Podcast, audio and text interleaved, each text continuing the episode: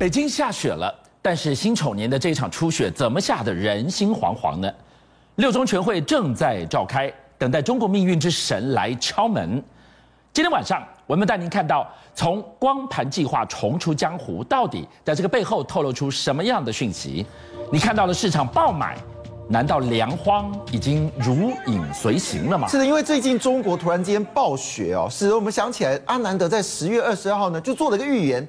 这预言里面呢，哎，某种程度还是恐怖的一个巧合，哎，他特别提到，包括中国在内哦，那么会受到疫情、经济动荡、极端天气，还有能源短缺、供应链出现问题的七大危机哦。那么其中呢，这个极端天气呢，当时来讲的时候，其实天气还好，呃，还没有那么严重。想想说也 OK 嘛。举上海来说的话，上一台上一周才二十二度，这一周晚上已经到四度了，所以突然发现到，哎，这个问题好像真的很恐怖哦。那么你知道最近啊，在中国就发生一件事啊，他们叫做什么？叫做冰冷线啊，是极冷线啊。你会发现，极冷线的基本上整个中国大概三分之二以上的土地，大概只剩下这个广东啊，还有浙江一些小地方呢，还没有极冷之外，其他都在下雪了。也就是说，你跨到长江以北是雪茫茫的一片呐。你知道这个有多夸张哦？我们先说一下这个夸张程度到什么时候？你最好不要去现在去内蒙古，你去内蒙古你去了出不来。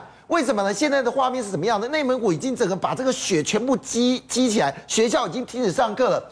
那么夸张的、更夸张的事情是哦，现在沈阳已经宣布铁公路全部停止，因为雪太高了。好，那我们说的东北三省，内蒙古本来就雪很多嘛，哈，但是这次雪还加了极冷风哦，是又冷又强风。但是这次北京就不得了了，因为北京呢，事实上这几天已经下了将近四十八毫米的雪，所以预估这次雪高会到四十毫米啊。那我们说这整整比以前多了二十二天哦。但是你看到没有？现在北京整个是这个雾茫茫的一片哦。好了，但是这里面有一个很有趣的事情哦。其实北京人不喜欢冬天，因为太冷，但是北京人某种程度喜欢下雪。那么下雪可以干嘛呢？很多网红啊就会拍片呐，很多名人呐，很多官员呐就会去弄一些风骚，卖弄一些风骚。结果呢，今年哦，在十一月六号初雪完之后，不但比提前提早了二三天哦，更重要事情是，哎，虽然还看到几个穿汉服的去拍哦，但是不论是网红，或者是这个所谓 UP 主，或者大 V，甚至明星，更是有什么卖弄风情的这些官员们，通通没有了。这一场初选不同于以往，怎么变得安安静静呢？是没错，这里面当然背后因为六中全会开始了嘛，但是我们觉得恐怕不是那么单纯哦。为什么我们这么不单纯一件事情哦？因为抢粮食都来不及了，我怎么去跟你去这个逛大街呢？因为我们知道最近最大最恐怖的画面就是抢猪肉嘛，还有抢稻抢米抢呃这个抢这个大米嘛，抢到之后还打架，这是最近最热的消息。但是问题来了，为什么中国突然之间会出现这个问题呢？但中国没有实在去说到底它缺粮状况是如何，这是最大的问题哦。但是事实上数据已经告诉我们一切了。我们来看这个数据多恐怖啊！下面那两条线哦是之前的，黄色那条线是今年的，这个是之前的，对，在上面的是今年的，对，哇，有看到这么夸张的差距吗？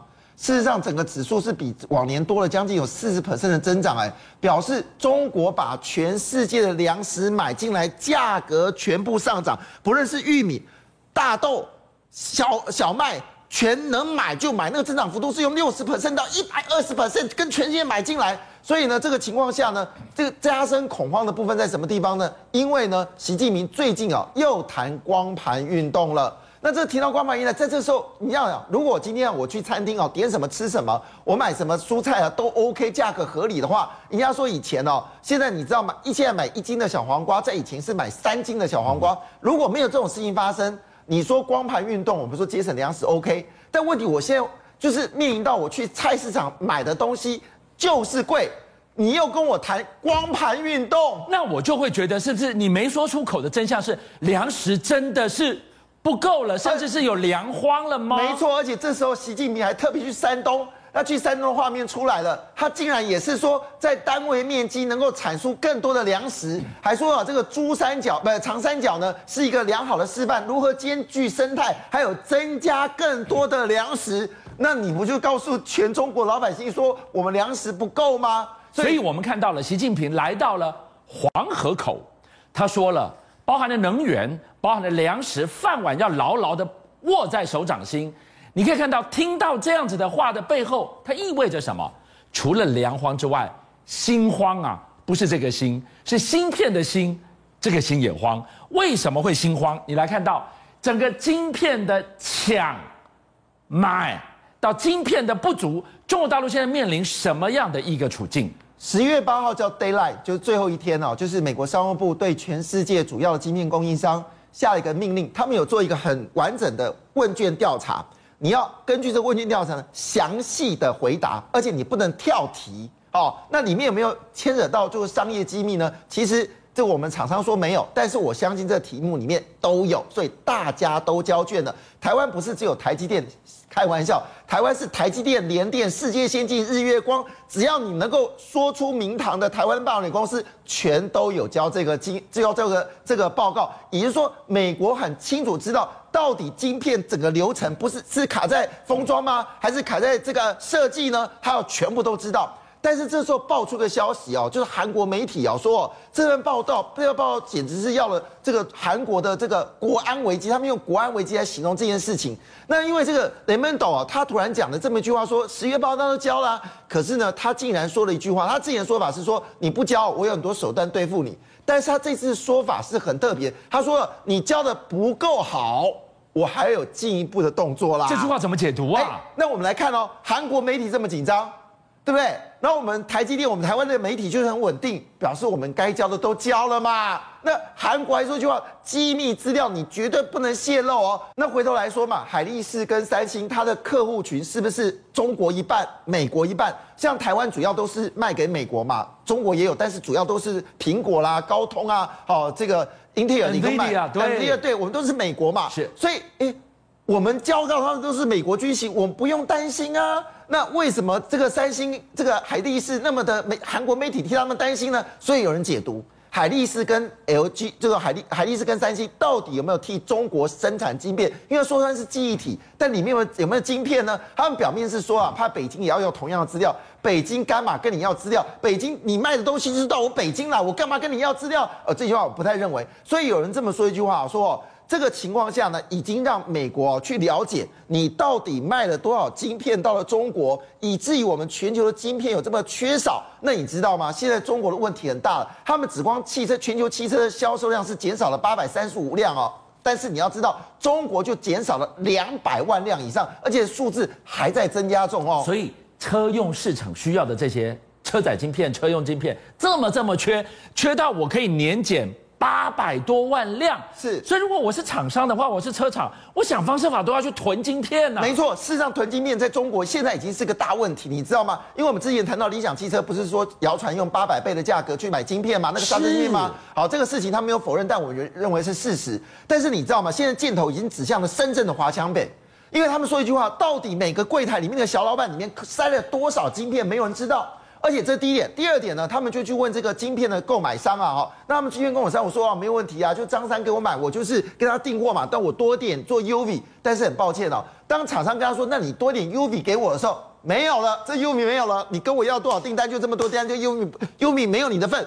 但是问题是华强北到底藏了多少？他们说以前也遇过晶片的缺货啊，了不起价格是一倍，但是你知道吗？现在价格是十倍起跳，所以中国现在也在担心啦。你在囤积货品，是不是知道未来晶片可能会断货？你们现在尽量来囤积呢？好了，这件事情会让。中国现在只剩汽车晶片可以生产，呃，电动车晶片可以生，呃，可以去，呃，去使用。汽车可能在明年会更加寒冬哦。好，那没关系，我不靠你海海力士，我不靠你三星，那我自己生产可不可以？我有中心啊，我有中心半导体，我自己做。今天数字出来的时候，更让人家捏把冷汗哦。为什么数据出来之后才知道，联电在今年的投资成长幅度超过一点四五倍，台积电成长了七十五倍，那包括我们其他的这些厂商成长幅度都是好几十 percent 哦。结果你知道中国中芯半导体今年的成长幅度是多少吗？嗯负二十五趴，他怎么跟大家都不一样？负的 minus 的，为什么？这件事就很有趣啊，因为艾斯莫尔说有啊有啊，因为我们知道那个极紫外光呢是用在这个五纳米啊高这低纳米的，但是如果你是这个十纳米以上的哈，基本上就用这个 DUV 哦，就是紫紫外光极光就可以了。可是问题是今年不是三月份四月份他们又签那个合约吗？说这个合约可以延到今年底，表示呢过去一整年。根本一台 DUV 都没有卖到中芯半导体，车用市场晶片缺成这样，当大陆的业者都在仰望中芯，你给我做更多晶片出来，拍谁？巧妇难为无米之炊，我根本还没有 DUV 啊。那我们这样讲，是不是艾斯摩尔 DUV 不够？可是我们看到联电，联电就是要用 DUV 的，啊，它这它的成长幅度是一点四五倍啊。那最近台积电的投资很多部分也都是跟二八纳米有关啊，也有七十五 percent 增长啊。那么世界先进也都有啊。那些瑞萨半导体这成长幅度更有四倍啊。那怎么就他买不到？表示 DUV 够啊，你按排也要排一台给我吧。表示呢，事实上艾斯莫嘴巴上说有的，可是美国给他的压力，连最简单的 DUV 都不给他了。好，那问题在这个地方呢，你现在该怎么办呢？哦，这时候。比亚迪就出现了啊，这是比亚迪最重要的事情了，因为我们知道最近在流行的碳化系啊，所谓化合物半导体这个事情很火热嘛哈，那么这下一个世代的半导体，对对对对对对，那因为这个是特斯拉使用嘛，因为使用完之后特斯拉的车子也比较轻，那么加速速度可以到这个一零到一百公里只要这个三秒钟哦，这都是因为跟碳化矽有关的。那看在中国里这个嘴巴就心痒痒的说啊，这个东西我一定要生产。那没关系，这时候比亚迪说，他已经牵扯到，已经准备投资哦，到半导体的生产哦。这听到北京的生理会心心里面会不会很开心呢？而且他弯道驱车哦，直接呢要做碳化系的生产线，哇！而且一口气砸七点三三亿片，七点三哦，那么会年产到二十万片。你知道这年产二十万片是什么意思吗？它会仅仅次于全球最大的英飞凌以外第二家最多的一家厂商哦。那而且这个比亚迪也说，我的汉力。EV 哦，已经全球第二款了，使用这个碳化矽晶片了，续航力马上大幅增加五个百分点，每百公里可以降一度电哦。好，这句话到底是讲给比亚迪听的，还是讲给习近平听的？我想北京冷暖在心头。邀请您一起加入五七报新闻会员，跟俊相一起挖真相。